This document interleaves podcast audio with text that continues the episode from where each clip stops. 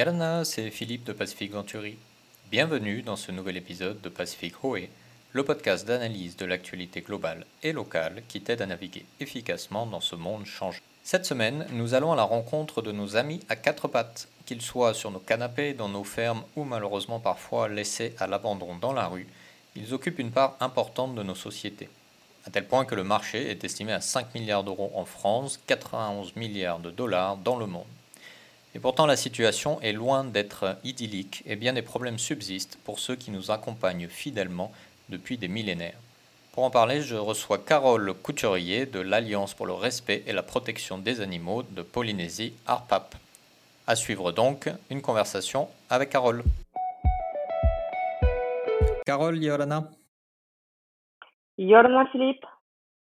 Euh, alors rapidement pour euh, nos auditeurs qui t'écoutent, est-ce que tu peux te présenter s'il te plaît? Oui, je suis Carole Couturier, présidente de l'association ARPAP, qui veut dire Alliance pour le respect et la protection des animaux de Polynésie française.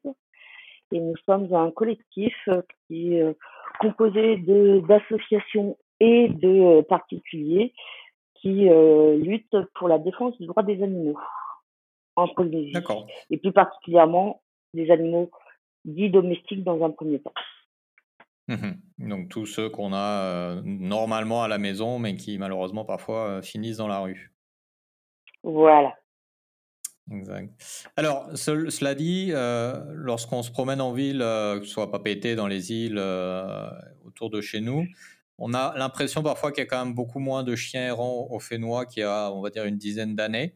Alors, est-ce que c'est un constat réel et, et, si c'est le cas, qu'est-ce qui a permis d'améliorer la situation ces dernières années? Alors, un nombre euh, de chiens errants, je dirais, sur la ville de Papeete, euh, dans les îles, euh, possiblement, ça peut être un peu baissé, mais c'est les modes de vie qui ont changé. Et mmh euh, on les retrouve, mais plus dans les servitudes, donc on les trouve pas en centre-ville, parce qu'ils sont chassés, parce que euh, dans certaines communes, ils sont attrapés et mis à la fourrière. Euh, donc, euh, ils sont plus euh, dans les quartiers. On les voit plus sortir le soir que la journée parce qu'on a plus de population la journée, donc bah, ils aiment pas trop les voitures et autres. Euh, mmh qui est une vraie diminution depuis euh, une dizaine d'années. Euh, Aujourd'hui, il n'y a aucune étude qui permet de le dire. D'accord, c'est juste qu'on les voit moins du coup qu'à l'époque. On les voit moins, on a quand même plus de gens qui ont clôturé leurs habitats aussi. Mmh de plus en plus, notamment en ville. Euh, ce qui fait que euh, bah, ceux qui sortaient parce qu'il euh, n'y avait pas de clôture, maintenant restent plus chez eux. Mmh. Effectivement. Alors, tu le disais, les, modes de vie ont, changé et on, note effectivement quand on regarde un peu autour de nous qu'il y a notamment de plus en plus de magasins dédiés à, nos amis à, quatre pattes, ce qui pourrait nous laisser penser que bah, peut-être que la population a plus envie de prendre soin de ces animaux, etc. Est-ce qu'on peut dire aujourd'hui que notre rapport à l'animal, et notamment l'animal de compagnie, a changé et qu'on n'est plus dans un rapport, on va dire, euh, utilitariste du chien de garde euh, ou du chien de, défense, euh, etc. Alors, on va surtout pas généraliser parce que c'est les individus sont tous différents. Mmh effectivement, il y a une frange de la population qui aujourd'hui va avoir un rapport à l'animal qui va être plus membre de la famille, mais euh, on garde aussi euh, toute une phase de la population où euh, le chien a, a, une place plus ancestrale de d'objets utiles. Mmh même dans une famille où on va avoir, par exemple, on a souvent, je vois souvent ça, notamment quand je me balade dans les îles, t'as le berger tahitien qui est dehors, mal nourri, un peu chassé à coups de pied quand il veut venir trop trop proche de l'entrée de, la, la, maison. Et par contre, il y a le petit euh, bichon qui, lui, a le droit de dormir avec sa maîtresse et son maître euh, dans le lit. Mmh. Donc, ça dépend aussi du, de, de l'animal. Mmh Effectivement, on a des gens qui sont prêts à dépenser euh, des fortunes pour leurs animaux euh, et qui avons acheté à l'étranger, donc sont bien contents d'avoir des magasins localement. Mais voilà, il y a une prise de conscience qu'une certaine petite partie de la population. Il y a encore beaucoup de travail mmh. à faire. Ouais, en fait, il y a ceux qui étaient déjà plus ou moins sensibilisés, qui n'ont fait que renforcer ce comportement, mais il y a encore un travail d'éducation, d'information à faire euh, chez d'autres personnes qui sont peut-être un peu moins sensibilisées à, ces problématiques. Après, le fait de ne pas avoir une relation, euh, je dirais, type occidentale à l'animal, ne veut pas dire mmh maltraitance. Donc, il ne faut surtout pas dire que ceux qui font comme les Occidentaux ont le, bon choix et les autres, c'est les méchants. un chien, quand il est nourri, qu'il est, qu'il est apprécié, ça ne veut pas dire que c'est pas parce que je le fais pas dormir dans mon lit qu'il n'a pas une belle vie. Oui, effectivement. on n'a pas besoin de leur acheter des vêtements pour bien s'en occuper. Euh, si on compare, aujourd'hui, il y a des études qui euh, disent que euh, l'extrême affection, ou tout moins démonstration d'affection qu'ont certaines populations, certains pays vis-à-vis de leurs animaux est quasiment de la, maltraitance. Mmh. Oui, parce que finalement, c'est donner un, rôle à, l'animal qui n'est pas celui qu'il a naturellement. Quoi. Et puis il n'est pas bien. Mmh, Donc voilà, c'est l'équilibre, il est difficile. Hein. C'est après c'est un, c'est un rapport de chacun avec son animal, des besoins de son mmh animal. Mais certains animaux, certains chats notamment, ils n'ont pas besoin de vivre collés à leur maître. Hein. On connaît le, le, côté individualiste du chat, et puis on a des chats qui eux, vont être scotchés à leur maître et, et être bien dans un camp comme dans l'autre. Mmh. Donc le, le, standard, on va dire, c'est avant tout de s'assurer que les besoins de base de l'animal sont, sont, satisfaits et que euh, voilà, on le violente pas ou qu'on ne le traite pas différemment de ce qu'on ferait normalement. C'est interagir avec lui aussi. C'est interagir avec lui, mais en fonction de ses besoins et non mmh pas en, en, fonction de nos envies d'humain. Ouais, ouais. Alors, malgré tout, quand on, quand on regarde un peu ce qui se passe dans nos sociétés, qu'on prend un peu de hauteur, il y a, y a, une question qui est de plus en plus euh, présente dans les débats de société, c'est les, droits des animaux et leur statut juridique. Euh, est-ce qu'ils ce sont des personnes juridiques euh, Est-ce qu'on doit leur donner des droits, etc. Globalement, on en est où de ces évolutions, alors que ce soit localement ou on va dire peut-être à l'échelle nationale Et quelles sont les pistes qui sont poursuivies aujourd'hui dans ce domaine? Alors, concernant le droit des animaux, euh, aujourd'hui, euh, euh, les animaux domestiques sont régis par le Code civil. Donc, ce sont des êtres doués de sensibilité, mais qui restent régis par le régime des meubles. Mmh Donc, on a une petite, on a encore de l'évolution entre le, le statut d'animal humain entre guillemets.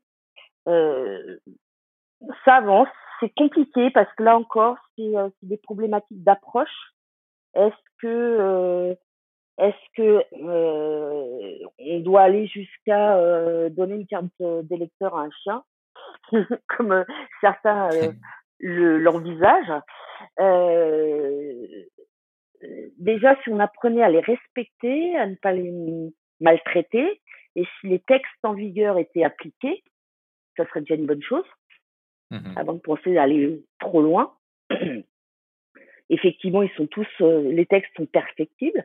On a la chance d'avoir eu euh, quand même une révision euh, du code pénal assez significative euh, mois de novembre-décembre l'année dernière, qui permet de, qui a permis déjà d'alourdir les peines en cas de sévices graves et actes de cruauté, qui passe la maltraitance de quelque chose qui est répréhensible par une contravention à l'époque et qui maintenant devient euh, quelque chose qui est puni par de la prison et une amende. Donc mmh on, avance doucement. Euh, le statut juridique de l'animal, c'est très compliqué.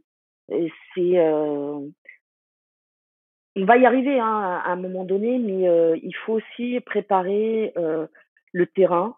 Je pense mmh. que l'imposer du jour au lendemain, ça passera pas. Mmh. Faisons déjà en sorte que les lois existantes soient appliquées et respectées.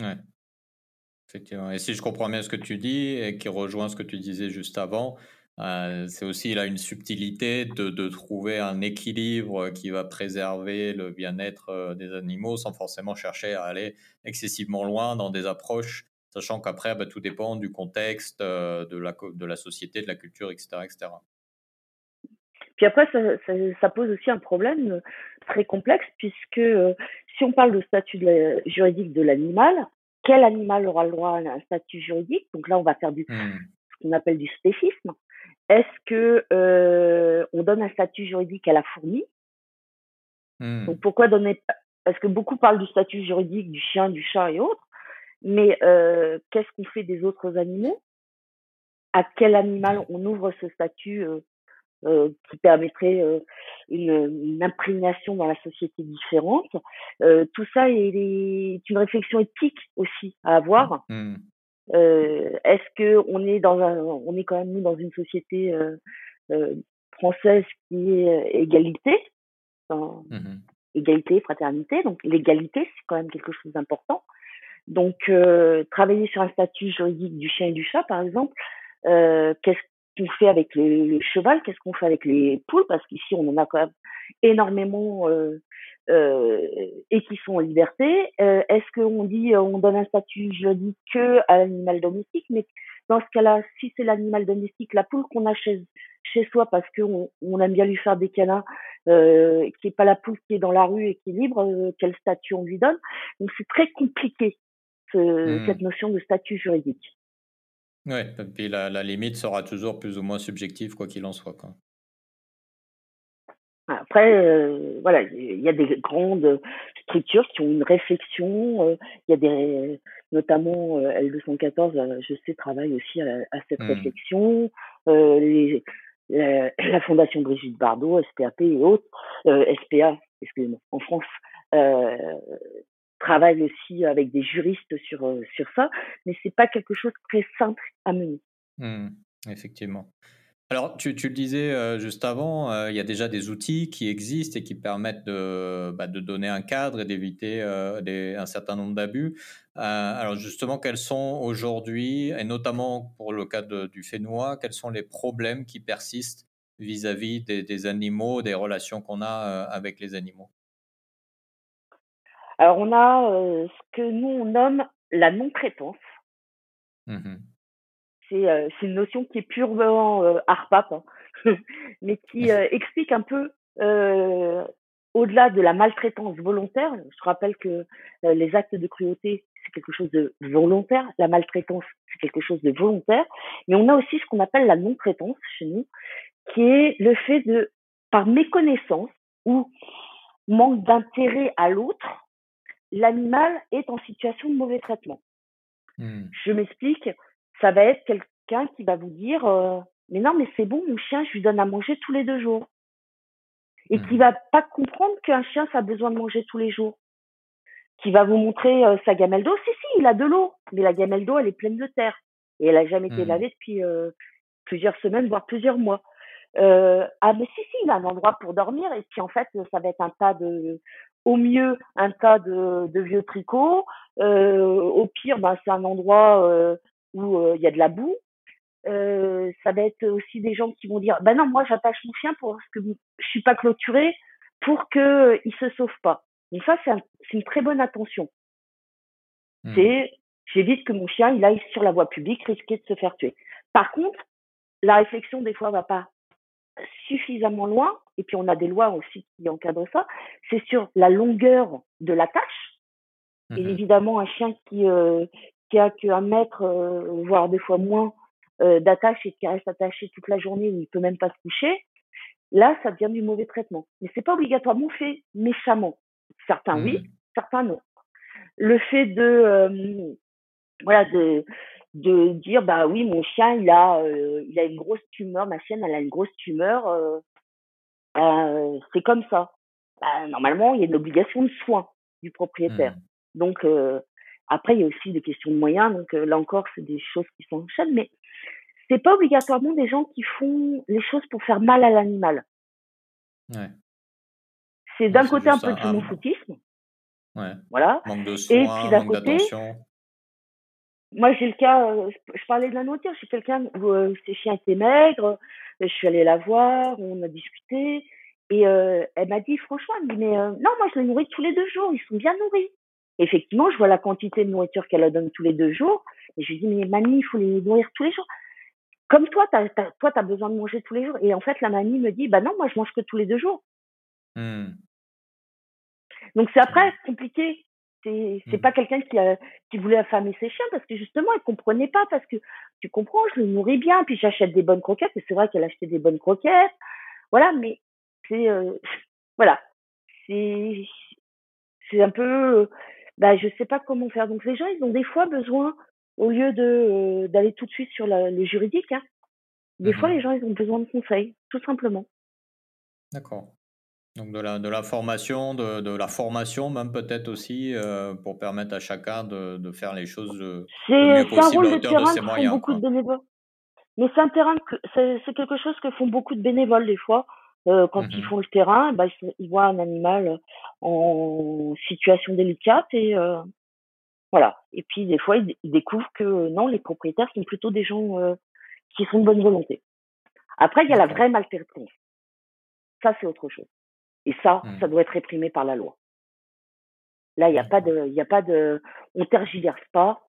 Quand on t'a dit, ton chien, t'as pas le droit de le mettre dans une cage où il peut pas se tenir debout, qu'on te l'a dit deux fois, si tu continues à le laisser dedans, là, c'est la gendarmerie et on fait au minimum un signalement. Mmh au mieux une plainte. Euh, du, coup, dans, dans, ce, dans ce cadre euh, que, que, tu nous décris, euh, pour les gens qui nous écoutent, qui sont sensibles à la cause animale et, qui voudraient peut-être participer ou s'engager, qu'est-ce que tu leur recommanderais de faire? Comment, comment, on peut, comment on peut participer à faire avancer la cause animale au Fénois, ne serait-ce que sur ces problèmes que tu viens de, de, de lister qui sont relativement quotidiens? Bah, c'est déjà regarder ce qui se passe autour de chez soi. Mmh je sais que c'est toujours très compliqué. De, euh, les gens me disent ah mais oui mais si je dénonce mes voisins, mais on a euh, c'est voir ce qui se passe autour de chez soi, c'est voir euh, peut-être pouvoir aider des gens, les conseiller. Donc faut faut pas être donneur de leçons, hein. C'est c'est plutôt être bienveillant et aller vers le conseil à l'autre. Pour les chiens qui auraient des soucis autour de chez soi, c'est nourrir les chiens du quartier qui sont mal nourris. Ça, ça peut être. Euh, c'est euh, se rapprocher éventuellement avec certaines structures associatives pour essayer de faire en sorte, alors en sachant que les structures associatives en termes de budget, euh, c'est pas les budgets des associations de métropole, euh, mais certaines ont des fois des petites subventions pour aider à la stérilisation. Donc c'est aussi dans son quartier essayer de de parler de la stérilisation parce que le, la maltraitance, ça vient aussi de la surpopulation. Mmh Et puis, euh, c'est euh, euh, essayer déjà, oui, à l'échelle de son quartier, on peut, ils peuvent contacter les associations pour avoir des conseils. Les associations ont besoin de bras, on n'est pas partout. Et commencer par le, le chien de ses voisins, ça peut être une bonne idée. D'accord. C'est un petit peu de toute façon, euh, dire presque une attitude normale à avoir, que ce soit pour les animaux, pour toute situation, de regarder un peu ce qui se passe autour de soi et d'être euh, prêt à, à, assister, à aider ou à, ou à, informer si besoin euh, quand on, quand on voit des problèmes. Tout à fait. Après, il y a d'autres solutions hein, pour aider. C'est euh, quand on a la possibilité d'être famille d'accueil. Ça, c'est quelque chose qui est primordial pour, les associations de terrain c'est mmh. que c'est bien de vouloir sortir des animaux de la rue, mais aujourd'hui, on n'a pas de refuge en Polynésie. Euh, les associations ne fonctionnent que avec des familles d'accueil, dont elles manquent cruellement.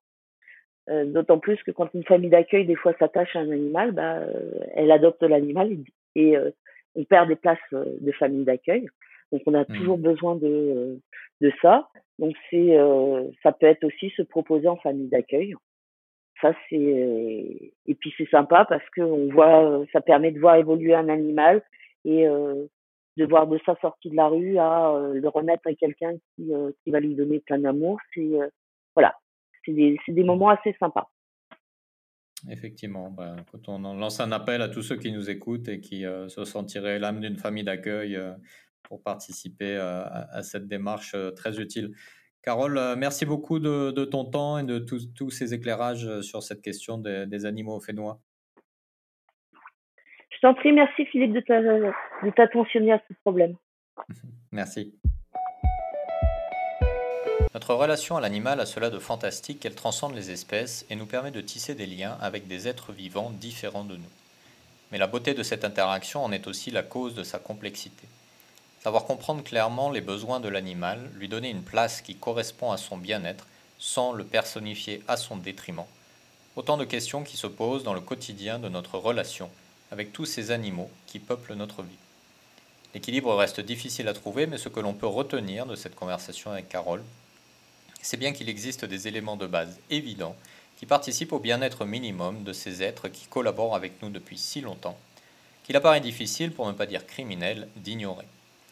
Et de la même façon que nous apprenons à naviguer dans la complexité de ce monde qui change, il nous appartient de naviguer avec clarté dans l'évolution de nos rapports avec le reste du vivant qui partage nos espaces au quotidien.